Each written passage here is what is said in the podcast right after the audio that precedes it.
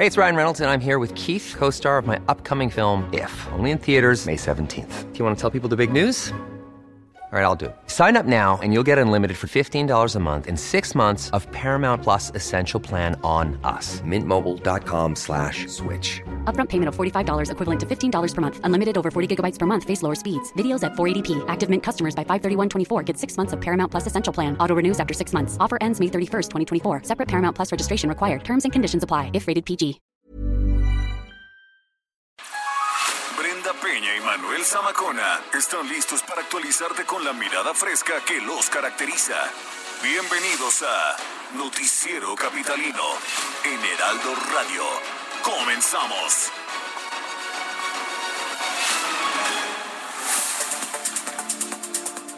Semáforo naranja por octava semana consecutiva en la Ciudad de México. No habrá nuevas reaperturas, dice la jefa de gobierno. Hospitales Joco y Balbuena ya no atienden a pacientes de COVID. Se reactivan trabajos de reconstrucción para damnificados del sismo del 19 de septiembre. Déjenos abrir ya, piden los teatros.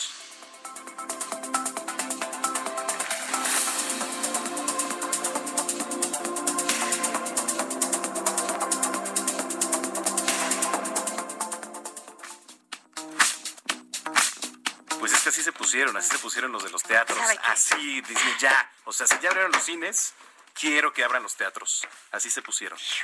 No, pues es que también tienen razón. Tienen razón, eh, estamos en una parte de la economía eh, muy tremenda. En- en- ayer nos lo platicaba Silvia Pasquel. Sí, a ver, si tienes una sala de cine y estás poniendo uno sí, uno no, uno sí, uno no, pues también en el teatro, ¿no? O sea, que dejen la sana distancia y pues que venga el arte. Pero entre los actores, Pues sí, tendrían que hacerse yo creo que la prueba todos, ¿no? Antes por de entrar, ejemplo, ¿no? y, y luego gritan y escupen y todo Sí, lo demás. Es, sí. es muy histriónico, además. Sí, bueno, en esa, en esa parte sí tienes razón, pero bueno. Ay, Dios mío. Señoras y señores, son las nueve de la noche con un minuto, tiempo del centro de la República Mexicana. Qué gusto que nos estén acompañando a esta hora de la noche, siendo ya viernes 14 de agosto del año 2020, viernes de quincena, Brenda Peña.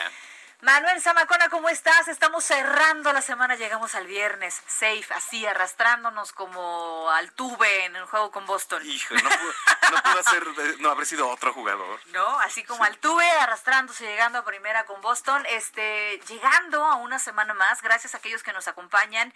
Recuerden que ahora pueden comunicarse con nosotros, eh, nos han mandado sus eh, fotos con cubrebocas. Mándenos si ustedes usan el cubreboca, qué tipo de cubreboca es el que les gusta. Hoy vi en el mercado de Sonora, que fui eh, a intentar hacer algunos enlaces para Noticias México, Solo pero, intentar. pero solo intentamos porque no resultaron, eh, unas caretas padrísimas para niños. Oye, sí, Se las ponen aquí como un collar y les cubre la parte de la cara. ándale, eso está Buenísimo. interesante. No había de mi talla. Y, y había llovido en muchas zonas de la capital.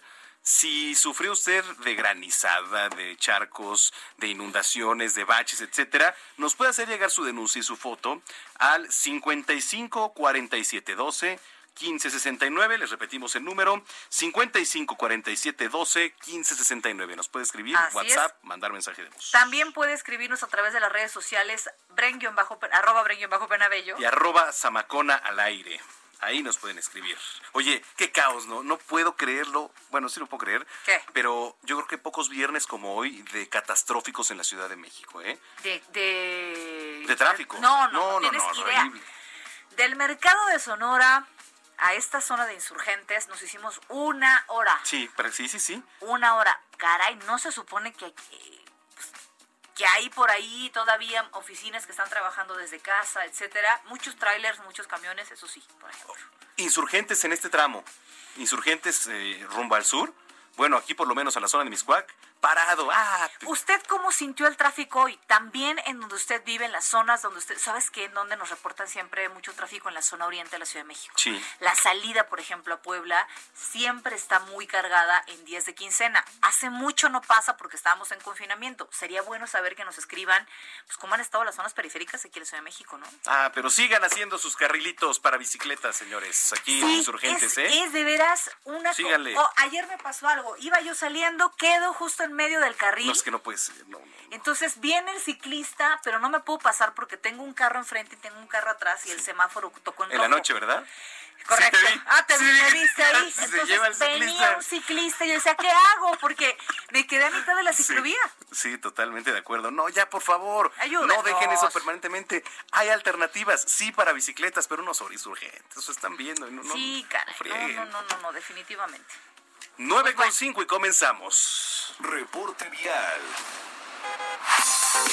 A las calles de la Ciudad de México, Gerardo Galicia, ¿cómo está cerrando esta semana? Complicadísima la semana, mi querida Brenda, Manuel, excelente noche de entrada. Llovió de manera impresionante hace algunas horas y esto provocó severos encharcamientos. Prácticamente en varias calles de la colonia Doctores quedaron bajo el agua. Ya poco a poco eh, el agua va tomando su cauce hacia las coladeras. Ya son menos los encharcamientos, pero aún así hay que manejar con mucha precaución. Hemos eh, recorrido gran parte del Valle de México y encontramos eh, charcos. De hecho, estuvo lloviendo tan fuerte y los ventarrones tan fuertes que se vino abajo un árbol. Esto ocurrió justo en el viaducto, provocó el cierre total de esta importante arteria, el viaducto a la altura de la avenida eh, Patriotismo. Ya laboraron bomberos, ahora se está trabajando con personal de la Comisión Federal de Electricidad en carriles laterales. Los centrales quedan completamente abiertos, los laterales todavía con cierres de Patriotismo hacia la avenida Revolución, así que no se confíen, de preferencia busquen Benjamín Franklin. Estuvimos recorriendo el circuito bicentenario, había un choque múltiple justo en la parte baja del eh, túnel de Miscuac hacia la zona del aeropuerto. Por supuesto, esto provoca más caos. Y por si esto fuera poco, en la tarde tuvimos una tremenda balacera, sujetos, mi querida Brenda, Manuel, eh, en una camioneta de color arena eh, con una ametralladora. Balearon a por lo menos cuatro jóvenes que se ubicaban en una tiendita sobre la avenida Telecomunicaciones y Prolongación Telecomunicaciones. La colonia es Chinampac de Juárez de Iztapalapa y fue gracias a las cámaras de- del C2 y C5 que se le da seguimiento a esta camioneta con los sujetos armados y se logra su captura cuando trataban de escapar hacia el Estado de México. Ya estos eh, sujetos y la ametralladora eh, están en las inmediaciones del llamado búnker de la Fiscalía General de Justicia de la Ciudad de México y los lesionados, por lo menos eh, cuatro jóvenes, en, en distintos hospitales. Y por lo pronto, el reporte. Aquí dos cosas, ¿no? La, la primera es que, digo, ya no hay respeto por la hora del día, porque a plena luz, y lo decíamos en la tarde, Gerardo, eh, con armas Sí. de alto calibre, rafagueando Así ahí es. en Iztapalapa, y la segunda, pues por el modus operandi, se trató pues perfectamente de un ajuste de cuentas, ¿no? Así es, un ajuste de cuentas y nos damos una idea, mi querido Manuel, Brenda, de que ya los zampones portan prácticamente la más alta tecnología. Es una ametralladora prácticamente con mira telescópica y al parecer el que lo utilizó tuvo mala puntería, puesto que son cuatro las personas que lo mandan al hospital, pero ninguno pierde la vida en ese momento. Caray, oye Jerry, ¿no, son, ¿no sentiste la diferencia? Estamos platicando justamente del tráfico eh, este viernes de quincena, a diferencia de los últimos viernes de los cuatro últimos meses. Hoy verdaderamente una pesadilla en, por ejemplo, en, en la zona de la Venustiano Carranza, en la zona aeropuerto, eh, bastante complicado el tema, ¿eh?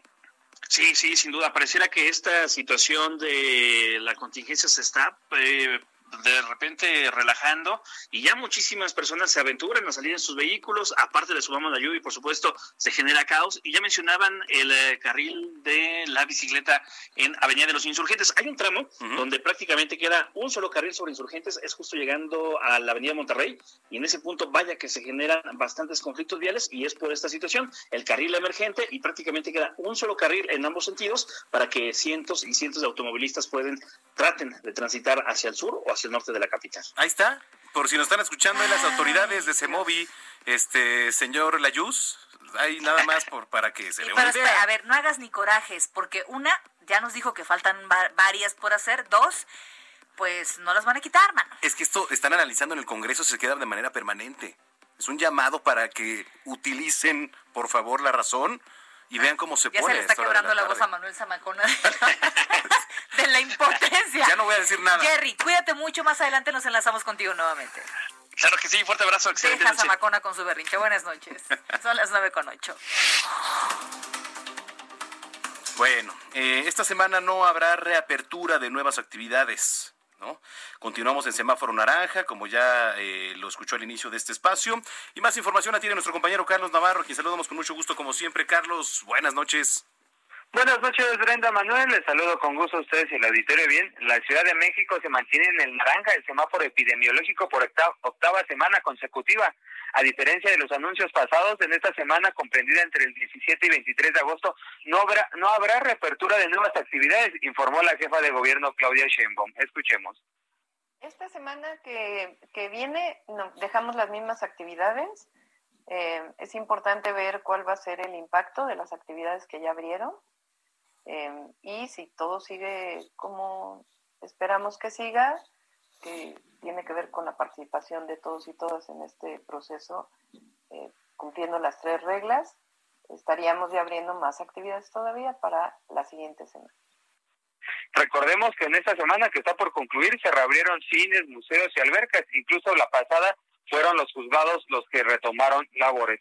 Al 14 de agosto, la capital del país registra 83.683 casos positivos por COVID-19, mientras que 9.668 lamentables muertes por este padecimiento. Mientras que la positividad ronda ya el 25% y la hospitalización el 40.6%. Estos indicadores parecían eh, mover a la Ciudad de México hacia el amarillo, sin embargo, prefirieron aguantarse después de la reapertura de algunas actividades como ya las mencionábamos. Por otro lado, comentarles que la desconversión de hospitales inició en la Ciudad de México. Primero fue el Hospital General de México y ahora Valbuena y Joco, que coordina la Secretaría de Salud local que estos ya no van a atender a pacientes con COVID-19. Con una tendencia a la baja la hospitalización, la mandataria capitalina ordenó el ajuste para darle prioridad a otro tipo de pacientes en estos nosocomios. Escuchemos. Si va bajando el número de hospitalizaciones en la ciudad, pues los hospitales comienzan a recuperar parte de lo que habían pospuesto, tanto los hospitales de salud federal como el propio Instituto Mexicano del Seguro Social, como los hospitales de la Ciudad de México. Hay hospitales como Joco Valbuena, por ejemplo, en la ciudad que ya no están recibiendo pacientes COVID en este momento, aunque están preparados por si hubiera algún brote para volver a recibir. Pero evidentemente pues tienen que recuperar eh, algunas de las cirugías y otros temas que habían pospuesto por el incremento de pacientes de COVID. Así es que la despresurización de los hospitales COVID que de la Ciudad de México eran 11 los que coordina la Secretaría de Salud local, ahora ya quedan 9. Y bien, los hospitales generales de Balbuena y Joco contaban con una capacidad de 117 camas para pacientes COVID cada uno. Ahora lo que comentaba la secretaria de Salud, Oliva López Arellano, es que sí pueden recibir a los pacientes, pueden darles un trato mientras buscan dónde eh, enviarlos y hablar con el CRUM, el Centro de Regulador de Urgencias Médicas, para que estas personas sean atendidas en nuestro hospital. Brenda Manuel, la información te la Bueno, pues seguiremos pendientes. Eh, es importante. Yo no veo el avance. Todo el mundo dice, es que gracias a Dios ha bajado la hospitalización, pero los contagios siguen a la alza. Estamos hablando de casos eh, que pueden ser asintomáticos, eh, eso bueno, puede ser que no haya síntomas, pero hay algunos casos que tardan en, manifestar síntomas un par de semanas y entonces hay que ir al hospital.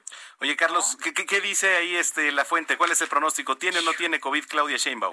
¿Cuál es la quiniela? Pues al, parecer, después de, como se lo, hemos preguntado toda esta semana, si ha tenido síntomas, y ella dice que no este, no tiene no tiene síntomas que se tiene eh, se siente en estado en buen estado de salud pero ya recordemos que el secretario de salud, el secretario de gobierno Alfonso Suárez del Real ha, dicho que se siente bien porque no es, eh, no es no tiene síntomas, es asintomático, entonces pues sí están divididas las opiniones entre la fuente, hay unos que, que consideran que puede ser una situación igual que con José Alfonso Suárez del Real, pero pues vamos a ver, eh, hoy en la mañana la jefa de gobierno se hizo la prueba y ya será mañana en la tarde o hasta el domingo que se debe a conocer el resultado. Pues a mí se me hace que sí le dio, pero bueno, pues a ver si, bueno, es cierto y, no tiene nada tampoco de malo. Lo decíamos ayer, ¿qué tiene de malo? No, bueno, pues ha estado en friega también. Pues caray, pues oye, he estado trabajando, no he parado, no pasa nada. Correcto. Pero yo incluso hasta duraría, por ejemplo, que, que Andrés Manuel, si le llegara a dar COVID, híjole. No, ahí sí ya estamos. No, yo dudo pues muchísimo que él aceptara que, lo, que le dio COVID. Sí, sí, sí, totalmente de acuerdo. En fin, Carlos, un abrazo y buen fin de semana. Hasta luego, buen fin de semana. Ya son las nueve con catorce. Y esta semana vamos a seguir en semáforo naranja. Sí, ya vamos como por la novena semana consecutiva en este semáforo y la jefa de gobierno lanzó la campaña eh, para redes sociales. Un 2-3 por todas y todos contempla una mayor difusión de los mensajes de prevención para la ciudadanía. Uno, ponte el cubrebocas, así evitas contagiarte del COVID-19. Si es reutilizable, lávalo. Si es desechable, eh, córtalo y tíralo dentro de una bolsa. Mantén, esto como número dos, sana distancia de 1.5 metros y lava tus manos frecuentemente o usa gel antibacterial. Eh, si tú o tu familiar tienen síntomas, quédense en casa 15 días, envíen un mensaje de texto con la palabra COVID al número 51515 o llamen a Locatel, ya saben, el número 56581111. Y era lo que platicábamos con Clara Brugada, la alcaldesa de Iztapalapa, hace un par de días. Estamos agotando en México, de verdad creo que somos el único país que damos palmadita en la espalda y sobamos la nuca de, ándale, hazlo. A ver, señores, entiendan que de esto puede depender su vida y la vida de alguien de su familia. Creo que nuestro país es el único donde no se han eh, impuesto multas, no hay sanciones y no hay consecuencias si vemos a un irresponsable sin cubrebocas en la, en la en la boca, bueno, sí, sí sin cubrebocas en la boca y en la nariz y en la calle. Porque hay gente que los trae en, en, la papada, ¿no? o en los ojos. De diadema. Sí, sí, sí. ¿No? Por ejemplo. Ay, muy bien, son las nueve con quince. Bueno, a ver, eh, hay un reportaje muy padre que preparó nuestro compañero Edgar Ledesma acerca de la importancia de esto, que es el cubrebocas. Soy Elena, tengo 30 años y tuve COVID. Hola, soy Dulce María. Soy una persona que ya sufrió COVID. Hola, soy Narro, tengo 32 años y sobreviví al COVID. Hola, soy Omar Martínez, tengo 27 años y yo sobreviví al COVID. Hola, soy Maru. Tengo 54 años, soy diabética e hipertensa, sobreviví al COVID. 500 mil mexicanos se han contagiado del virus SARS-CoV-2 causante de la COVID-19. Es decir, se podrían llenar seis estadios aztecas con los mexicanos contagiados. Y mientras no haya una vacuna o una cura definitiva y poco a poco se retomen las actividades sociales y económicas, los casos continuarán sumándose. El panorama no es alentador. Las cifras nacionales indican que México sigue en fase de ascenso y de cada 100 pruebas por COVID-19, el 50% son positivas. Eh, no vamos a poder encontrar un momento en el que el riesgo sea cero y en el que digamos ya estamos del otro lado y ya podemos todos salir eh, a, como estábamos antes. Eso no, lo, no es posible. Lo que sí podemos es administrar los riesgos. Pero no todo está perdido. Infectólogos aseguran que la mejor defensa que tiene la humanidad en contra del SARS-CoV-2 es el cubrebocas. Hay modelos matemáticos, por ejemplo, la mayoría acuerdan en que si la mayoría de las personas, digamos el 70-80% de las personas, usaran un cubrebocas en todos los espacios públicos cerrados, un cubrebocas que tuviera una eficacia, una eficiencia de alrededor del 70%, en, entre uno y dos meses veríamos la práctica desaparición de la pandemia. Los lugares cerrados como el transporte público son focos rojos de alto contagio. Es por eso que especialistas dicen que es indispensable el uso de cubrebocas dentro del transporte. Una persona con cubrebocas puede reducir el contagio de COVID-19 de 80% hasta un 95% y en caso de contagio puede reducir la gravedad de la enfermedad. En la Ciudad de México, si todos utilizamos el cubrebocas correctamente, ahorita ya en este momento, podemos ver una disminución muy importante de la epidemia hacia el mes de octubre. Pero no solo es ponerse cubrebocas, para que funcione tiene que utilizarse correctamente.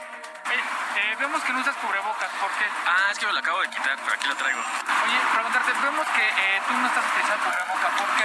No, sí lo traigo, de hecho lo traigo aquí, nada más que me eché un cigarrito y fue básicamente por eso.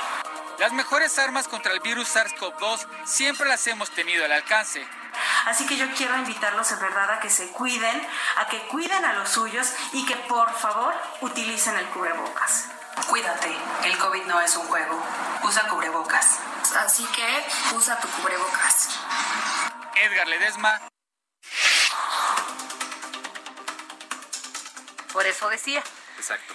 Oiga, y hablando de cubrebocas, la Fiscalía de Justicia de la Ciudad de México ya investiga una posible banda delincuencial quienes se han dedicado a robar más de 3 millones de pesos en material de salud. Hijo, es que de que los hay, los hay, ¿eh? Me que trefes de verdad. Eh, tales como caretas, cubrebocas quirúrgicos, los ya famosos eh, KN95 y gel antibacterial, los cuales se cree que son vendidos en los tianguis o vía internet a mitad de precio establecido. Mire, esto es bien importante. Si usted encuentra una oferta sospechosa en internet que tiene que ver con material quirúrgico y de utilidad, pues sospeche, porque alguien estaría dando a mitad de precio algo que se compra, por ejemplo, los cubrebocas no, no bajan de 100 pesos. Sí, los, especializados. Este, KN95. Que era hasta 98 hay, ¿no? Porque es 98, pero ¿por qué alguien te los daría más barato? O sea, usted también empieza a sospechar, fíjese muy bien en dónde compra y no favorezca a que el crimen permanezca en, impune, ¿no? Correcto. Caray, son las 9.19. Bueno, eh, el tema ya se acerca eh, un año más de el sismo ocurrido en 2017. Oye, llevamos pues para tres años prácticamente, ¿no? del sismo de 2017. Y todavía hay un tema ahí con los damnificados, ¿no? La reconstrucción, a ver si, si después contactamos a César Clavioto, encargado para la reconstrucción aquí en la capital. Pero antes eh, vamos a escuchar este reportaje que nos preparó nuestro compañero Augusto Tempa. A casi tres años de aquel sismo que dejó huellas imborrables en la Ciudad de México, aún continúan los trabajos de reconstrucción en algunos inmuebles.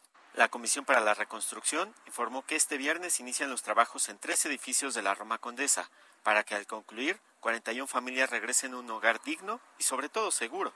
Se trata del inmueble ubicado en el número 82 de la calle Tamaulipas, un edificio de ocho pisos que aún muestra los daños en sus paredes. También el de Tehuantepec 32, en el cual ya se puede ver al personal de la construcción derribando paredes.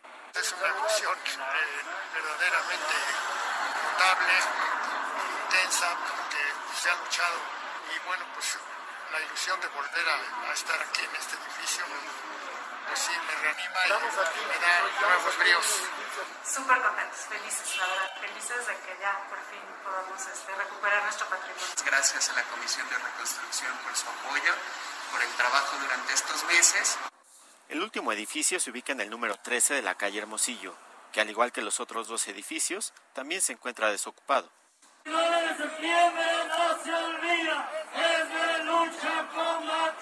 Algunos de los afectados aún siguen esperando el apoyo de las autoridades. Entre ellos se encuentran los integrantes del movimiento Damnificados Unidos de la Ciudad de México, quienes la mañana de este viernes se manifestaron a las afueras de la Comisión de Derechos Humanos y entregaron una queja por la violación a sus derechos por parte de funcionarios de la Comisión para la Reconstrucción. Solución, solución. Augusto Atempa.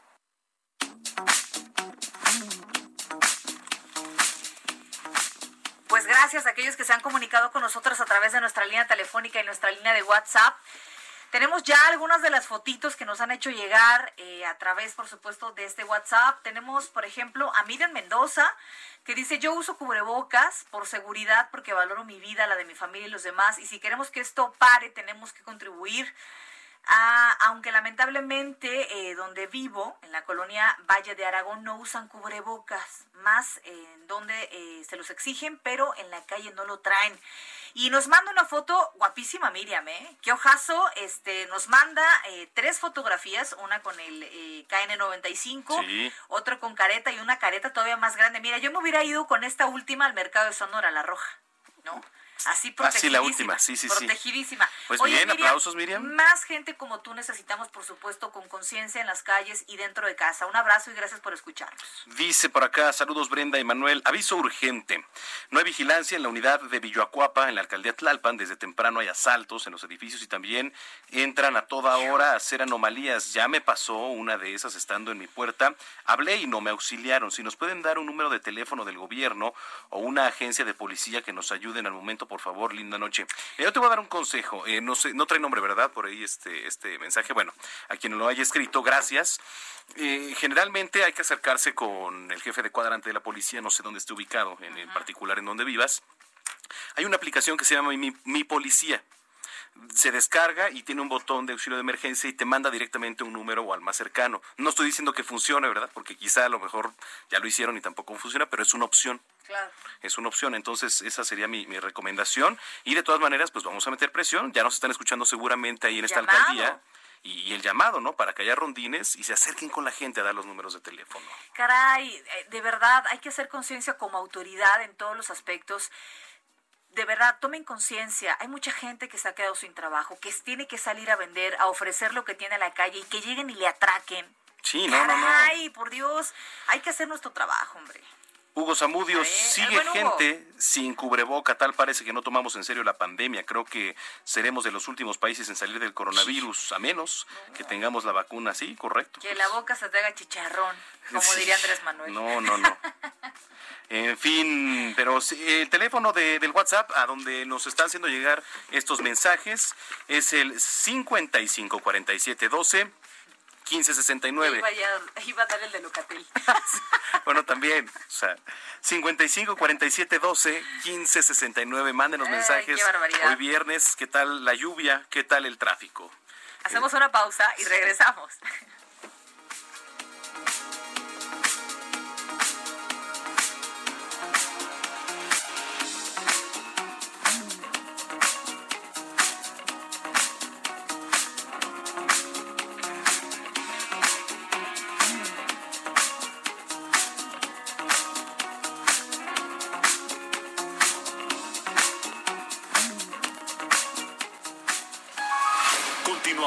De un corte con las noticias más relevantes de la metrópoli, en las voces de Brenda Peña y Manuel Zamacona, en el noticiero capitalino del Heraldo Radio. Regresamos. Regresamos con Brenda Peña y Manuel Zamacona al noticiero capitalino en Heraldo Radio.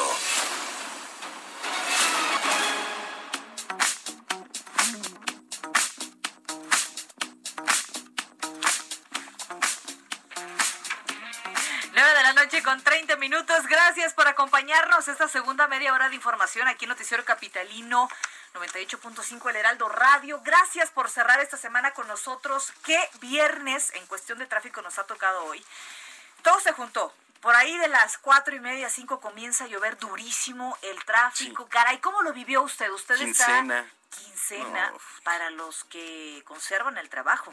Sí. ¿no? Y para otros han tenido que eh, pues salir, a veces de, hay que salir de la ciudad y ir a, ir, a, ir a otros estados o vienen de provincia para acá porque aquí encontrar un trabajo. Complicado este viernes, esperemos por supuesto. Cuéntenos cómo está cerrando esta semana.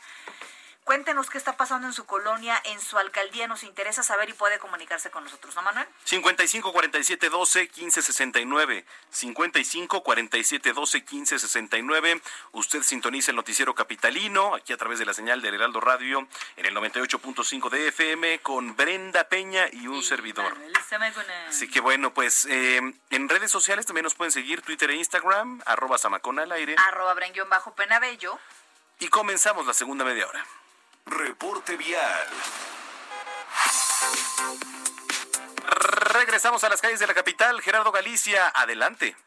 Mi querido Manuel, Brenda, sigue siendo difícil avanzar sobre el circuito bicentenario llegando a su cruce con la calzada de Tlalpan y si se dirigen al Aeropuerto Internacional de la Ciudad de México. El eh, motivo, tenemos a elementos policíacos tratando de agilizar la circulación en este punto, pero no lo han conseguido. Lo que hacen es que colocan algunos trafitambos en los carriles centrales para tratar de ceder el paso a los automovilistas que van a utilizar la aguja de incorporación de laterales a centrales y esto complica muchísimo el avance, así que habrá que tomarlo en cuenta, buscar carriles de extrema izquierda para tratar de avanzar de manera más favorable. En laterales más adelante a la altura de la calzada Ermita Iztapalapa también hay un largo, largo asentamiento, se debe por la operación de los semáforos y si nuestros amigos van a continuar hacia el aeropuerto, también tenemos encharcamientos bastante severos frente a la terminal número uno. No se confíen, hay que salir con muchos minutos de anticipación, sigue siendo muy, muy complicado transitar en el Valle de México. Y por lo pronto, el reporte. Mucha paciencia para todos los que nos están sintonizando a esta hora. Ánimo y escríbanos mejor. Gracias, Gerardo Galicia, y muy buen fin de semana. Fuerte abrazo para los dos. Gracias. 933. Y bueno, eh, Entrevista. decía yo Ya que apareció la rúbrica. ya apareció, estábamos encontrando la rúbrica y ya la encontramos. Oiga, 128 productores afiliados a Teatromex solicitaron la reapertura de los teatros por lo menos al 50% de aforo. Uno de ellos es nuestro invitado el día de hoy. Se trata de Gerardo Quirós, a quien eh, tenemos en la línea. ¿Cómo estás, Gerardo? Buenas noches. Al contrario, muy buenas noches, encantado de saludarlos y deseando un buen fin de semana para todos. Oye, a ver, muy válido lo que ustedes están diciendo. Eh, ya se abrieron los cines, ya se han abierto eh, las plazas, ya se ha permitido la reapertura en algunos eh, centros turísticos. Nos toca al teatro también, que la están padeciendo y la están padeciendo durísimo. Sí, oye, eh, yo, no entiendo por qué, igual que mis colegas, fuimos los primeros en salir de actividad sin que fuera exigido por la autoridad sanitaria, sino como una industria responsable. El domingo 15 de marzo, nosotros cerramos operaciones, dejando sin trabajo más de 10.000 familias mexicanas. Entendemos que lo primero es solventar esta crisis de salud donde desgraciadamente hay muchos contagiados y desgraciadamente también muchas personas fallecidas. Ahora, ya que se están empezando a abrir algunas industrias o actividades con la prudencia y con todas las medidas sanitarias protocolarias, no entendemos por qué no nos han voltado a ver, que abren los cines, que es algo muy similar, ahorita vamos a explicar las únicas diferencias que existen, si tú lo si tú quieres, si tú gustas que se haga. Eh, ves ves eh, que en los aviones no se respeta la sana distancia, no hay ni 40 centímetros entre pasajero y pasajero, igual que en el transporte público, eh, de la misma manera en centros comerciales, pero el teatro ha sido ignorado totalmente. Eh, estamos en quiebra. No importa el formato al que te dediques a producir o el tamaño de la compañía, puede ser, puede ser un pequeño formato, mediano formato, gran formato. Todo el teatro está en quiebra. Ahora, sabemos también que todavía hay una gran cantidad de contagios y desgraciadamente fallecimientos en México. Pero ¿por qué no extremando las precauciones sanitarias, siguiendo todos los protocolos que se está haciendo en los restaurantes y en los lugares que ya indicamos, ¿por qué no nos dejan eh, continuar? Empezar otra vez, reinventarnos, porque además, si, eh, si, si nosotros reabrimos con el 30% de capacidad instalada como se proponía, eh, créeme que entonces lo único que vamos a hacer es abrir para seguir perdiendo más allá de las 23 semanas que llevamos de pérdidas, en donde tenemos que seguir pagando servicios, en donde muchos de los dueños de los terrenos o inmuebles nos están apoyando y ayudando, pero tarde que temprano hay que pagar. Sí, no. ¿Y de dónde lo vamos a sacar si no tenemos un boleto vendido hace 23 semanas? No, no, y, tienes toda la razón, Gerardo, ¿cómo estás? Buenas noches. Este, Muy buenas noches. Porque a diferencia de, de, por ejemplo, las películas o quizá los artistas, los cantantes, ¿no? Que pueden ofrecer a lo mejor, eh, pues, conciertos virtuales o tener mayor acercamiento con, con el público a través de la tecnología, el teatro es muy diferente, ¿no? O sea, la verdad es que ofrecer una obra de teatro, y sí se ha hecho, pero la verdad es que digo, ofrecer una obra de teatro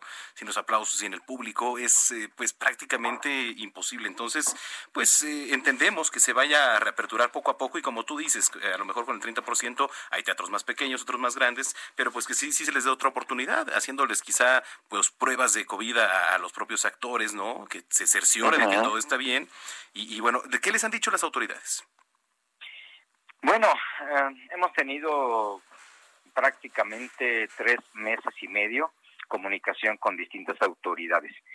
Eh, nos hemos acercado más en la parte local con el secretario de Economía de la Ciudad de México, con el eh, secretario, ex secretario de Cultura, que era secretario de Gobierno, Suárez del Real.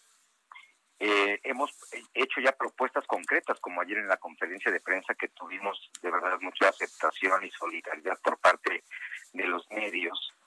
Y bueno, la primera comunicación que hubo en su momento es que la crisis era tan grave que todavía no podíamos pensar en abrir. Y eso estábamos conscientes. Lo que queríamos por lo pronto era que analizara nuestros protocolos propuestos y que sin hablar de una fecha concreta, porque si, como, como está pasando hoy en España, están teniendo que volver a cerrar algunas actividades económicas porque hubo rebrotes, lo entendemos. Sin embargo, no ha habido nada concreto. El día de hoy tuvimos el gusto de que nos eh, recibiera en una llamada, una junta virtual, el subsecretario de Gobernación Federal, Ricardo Peralta. Está muy preocupado, sabe que nuestros artistas, integrados por músicos, cantantes, bailarines, actores, acróbatas, eh, pues prácticamente lo único que saben hacer en su vida porque son disciplinas eh, completamente especializados, no han podido trabajar, no han podido llevar economía a su casa y su crisis es muy triste, igual que la de muchas otras actividades, lo entendemos. Pero hoy el subsecretario nos prometió ayudarnos a hacer una agenda donde se incluya estos protocolos que ahorita te comento que estamos nosotros proponiendo para que las instancias, dependiendo del estado y el semáforo de cada estado, nos permitan regresar por lo menos el 50%. El 30% sería inoperante, sería hacer el hoyo más profundo, válgame la expresión.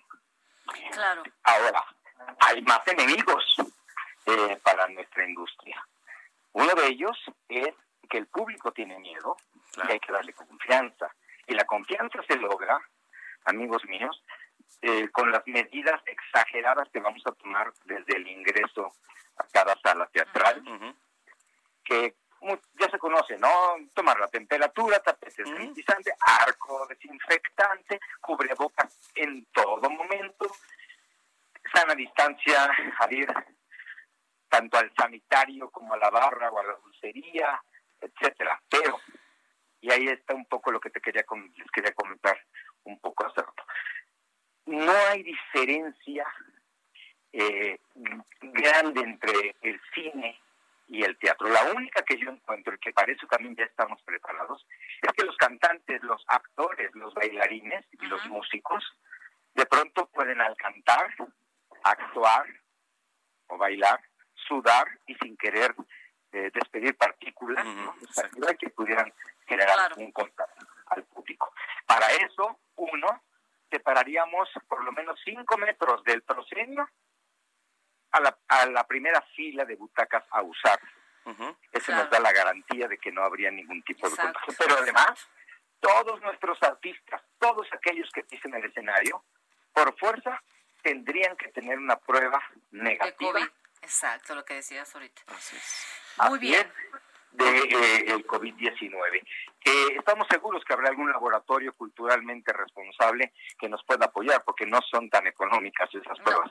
Pero si no nos unimos, iniciativa privada, gobierno, ya sea local, estatal o federal, y los productores, el teatro va a desaparecer muy pronto. No lo digo, no lo digo de forma dramática ni exagerada. Ya de es real. ustedes, ustedes son personas muy preparadas y saben que solamente el 5%, hablando de México, de la población, tiene capacidad económica de gusto y afición por el teatro. Definitivamente, este Gerardo, te agradecemos muchísimo de verdad que hayas eh, conversado con nosotros.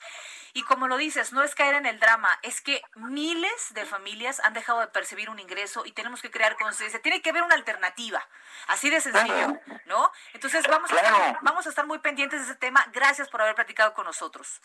Yo agradezco su interés en una actividad tan hermosa y, y que México, de verdad, tiene una gran calidad somos una de las siete capitales más importantes de teatro en el mundo, ¿eh? Sí, no, y Por la oferta, aquí somos amantes del teatro. y calidad de puestas en escena. Nos encanta aquí el teatro, entonces pues esperemos vernos pronto ya en, en- en los teatros, Gerardo, y mucha suerte. Gracias por, por la entrevista a nombre del Consejo Consultivo de la Sociedad Mexicana de Productores de Teatro, eh, Teatromex. Les mando un abrazo y un agradecimiento sincero. Muy bien, un abrazo, gracias. 9 con 42. Es tiempo del séptimo arte. Películas, cortometrajes, series, documentales y excelente música con Gonzalo Lira.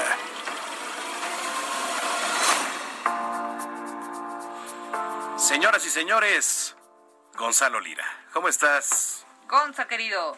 Ay, qué bonita presentación. Eh, para que no digas, para que no digas. No, si yo nunca me he quejado, jamás, jamás me he quejado de cómo me presentan. Ya de cómo me tratan después de la Ah, pero bueno, ya, ¿qué ya. les puedo decir?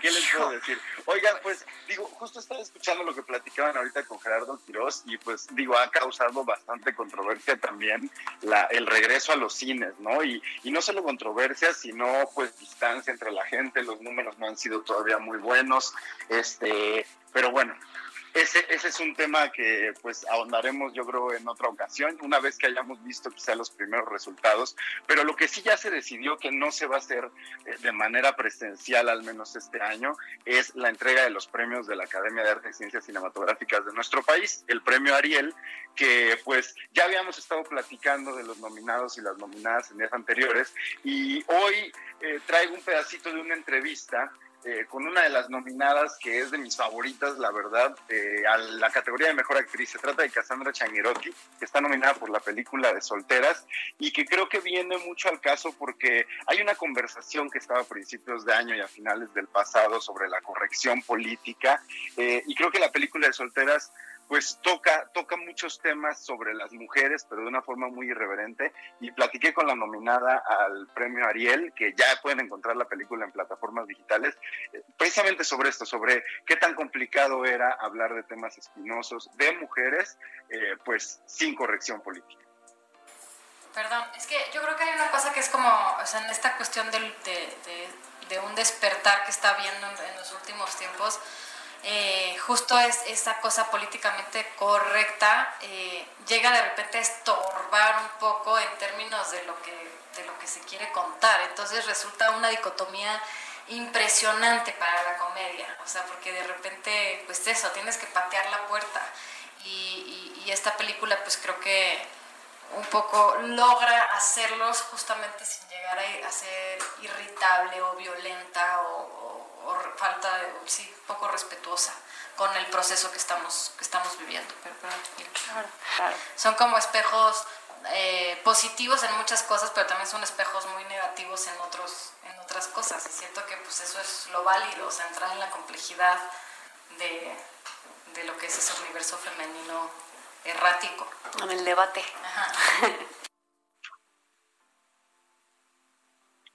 Adelante, Gonzalo ahí está, digo, este Casandra Changuero sonó como que estaba dentro de una caja, pero bueno. En el baño, ¿no? en la cocina, ¿por qué en el baño? Pero bueno, este justo, ¿no? Hablaba sobre el tema de la corrección política y cómo a veces eh, esa delgada línea es importante trazarla, pero también es importante tumbar la puerta y, y pues no ser tan eh, tan educado siempre a la hora de, querer levantar la voz sobre ciertos temas. Otra mujer que, va a estar dando de qué hablar mexicana en estos días es eh, la directora Yulene Olaizola, que para su quinto largometraje va a estar participando en el Festival de Venecia. Se anunció en la misma fecha que se anunció la, la ida de la película de Michel Franco, de la cual estuvimos hablando días pasados también con Diego Boneta.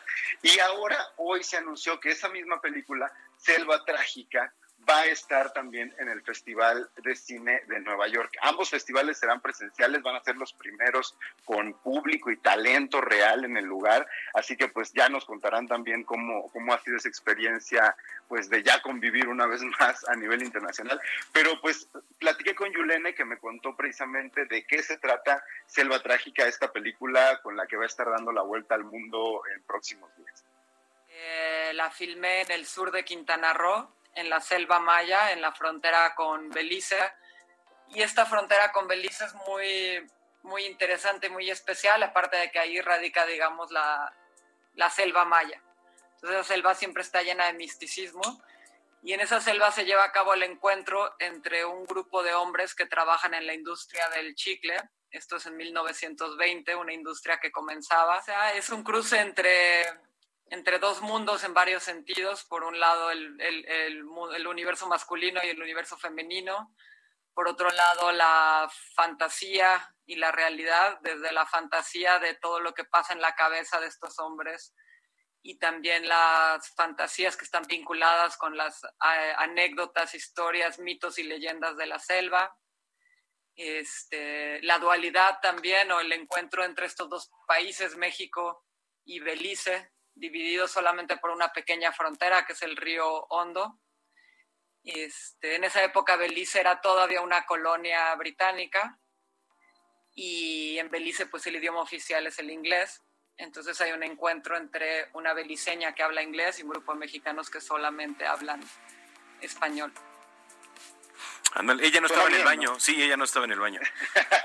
Suena, bien, la verdad es que pues ahí sí no les puedo decir cómo está la película porque todavía no está terminada, apenas la están terminando, pero creo que lo que promete, y siempre, Yulene siempre ha hablado de, de este tipo de temas, tiene por ahí una película que se llama eh, Epitafios que, que habla sobre un grupo de conquistadores que se dieron a la tarea de, de escalar el Popocatépetl, pero eh, pues siempre le ha gustado como hablar de del encuentro entre pues eh, lo masculino y lo femenino y pensando en lo femenino también como la naturaleza. Ya para despedirme si no van a salir de casa este fin de semana quédense prendan la televisión porque en HBO este domingo se estrena una serie que está de lujo. Se llama Lovecraft Country como HP Lovecraft este autor de terror. Lovecraft. Love, Lovecraft, como HP Lovecraft, el, autor de terror. Y es, es una historia que ocurre en Estados Unidos en la década de los 50, 60, la historia de un, de un hombre afroamericano que regresa de la guerra en busca de su padre y empieza a recorrer Estados Unidos en la época más, eh, pues, más, más, más racista de su historia pero al mismo tiempo la historia converge con los monstruos de las historias de Lovecraft. Entonces, es una serie como de terror, de fantasía, pero con un trasfondo político y social bien interesante y un diseño de producción padrísimo. ¿Dónde te seguimos, Gonzalo Lira? Arroba Gonis, G-O-N-Y-Z, ya saben, domingos, taquitos de cochinita. ¡Uy, qué rico! Ay, ¿qué te pasa? Te mandamos un abrazo. Otro de regreso para ustedes. ¿Qué le pasa? Recupérate, querido Gonzo, te Ahora, A ver queremos. si nos trae tacos ¿no? Te para la queremos. próxima. Bueno, son las 9.50 ya. Deportes con Roberto San Germán.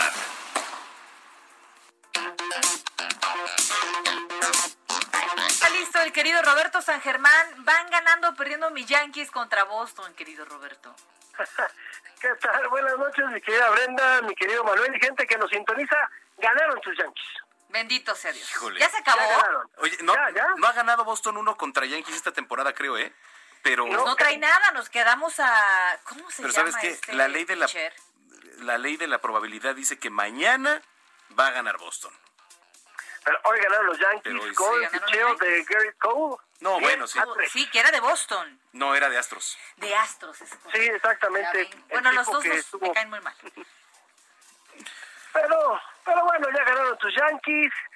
Y vamos a hablar de tu equipo, mi querida Brenda, del Cruz Azul. Mm. Escuchemos las palabras de los nuevos dirigentes del Consejo de Administración. Vamos a escuchar al señor José Antonio Marín, ¿sí? Y también al señor, el señor Víctor Manuel Velázquez, que le desean, pues ahora sí que éxito a Jaime Ordeales. Escuchemos qué dicen.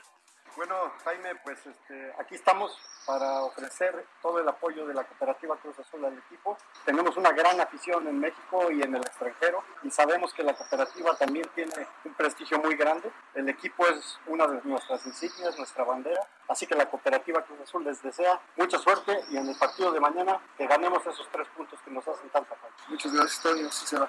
Pues mediante sí será. Pues a ganar, Jaime, y gracias por recibirnos aquí en la Noria. Vamos a ganar y a hacer un equipo triunfador. Gracias, Víctor. Esperemos que así sea toda la temporada y Dios quiere que les demos alegrías a toda la afición de, de Cruzul y a toda la, la gente, de, a todos los socios del club. Pues bueno, ahí están las palabras de la gente del Consejo, sí, el Consejo de Administración, y son José Antonio Marín y Víctor Manuel Velázquez, que estuvieron con Jaime Ordiales hoy en la Noria, le dieron el espaldarazo para el partido que mañana tienen contra los Bravos de Juárez, porque hay que recordar que el equipo de Cruz Azul ya mañana regresa al Estadio Azteca, Ah, es cierto, sí. mañana, en el partido que tiene. Voy Juárez. Voy Juárez, a ver No qué tal. quisiéramos, pero bueno. En fin. Pero Oye. bueno, oigan, lo de hoy, No, lo no, de no, hoy, no, en la Champions League, perdón, fue un baile, ¿eh? Hoy el Bayern Múnich le puso un baile, una zarandeada, lo vapuleó, lo que ustedes quieran, al Barcelona de Lionel Messi, simplemente el partido lo dice por sí solo el resultado, 8 a 2. No, no, qué cosa. Mira, no fue tanto, igual les faltó nada más un touchdown, ¿no? Para Exactamente, ¿no? sí, sí, Tuvieron sí. a nada. Sí, parece que fue un safety y, y- y- y un touchdown con conversión de dos puntos. exacto. Así fue el resultado. Pero señores, lo de hoy es que mira, eh, eh, tiene muchos análisis porque mucha gente te va a hablar, es que Lionel Messi caminó, señores, los apabullaron en todos los rincones de la cancha. El, el Bayern parecía que era el único equipo que estaba en el campo. Perdón, no puedes hacer nada contra eso. Nos presionaron desde la salida, no podían hacer nada. Creo que hay muchos jugadores del Barcelona que ya se tienen que ir de ese equipo, pero echarle la culpa a Messi, por favor. Sí, no, no, no, terrible, pero no, qué baile, ¿eh? Qué baile le pegaron al Barça. En fin. Sí, horrible, horrible. Y a ver, yo creo que el Bayern va a ser campeón de esta Champions. No Sí. veo quién vaya a ser el guapo que le pueda ganar a esta planadora. Oye, nada más para terminar rápido. Checo Pérez sí va a correr el Gran Premio de España. Hoy estuvo las prácticas eh, libres. Sabemos que el hombre tenía COVID-19, ya salió negativo y sí va a estar. En la primera práctica del día él quedó en tercer lugar y en la segunda en octavo. Ojalá tengamos el lunes noticias de que Checo obtuvo podio. Ojalá, ¿eh? Porque, pues, que retome ese ritmo. Digo, aparte creo que le fue bien hoy en, en las pruebas. Sí. Digo, ma- bien. mañana es la- la- las pruebas de calificación, pero pues estaremos muy pendientes, Robert. Claro que sí, señores, pues pasen muy buena noche, descansen y bonito fin de semana. Igual para ti, un abrazo. Abrazo. Igual. Ya nos vamos, gracias por habernos acompañado en Noticiero Capitalino. Pasen un excelente fin de semana. Antes nos vemos en Noticias México a las 3 de la tarde el próximo lunes. Lunes. El lunes. Lunes. El lunes, sí, Si exactamente. Dios quiere. Ya vámonos. Buen fin de semana. Adiós.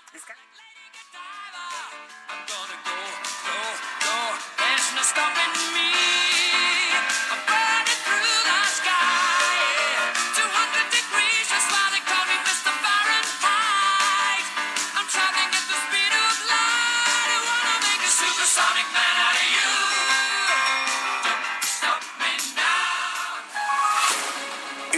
Informado con las noticias más relevantes que acontecen en la metrópoli. No te pierdas la próxima emisión de Noticiero Capitalino con Brenda Peña y Manuel Zamacona.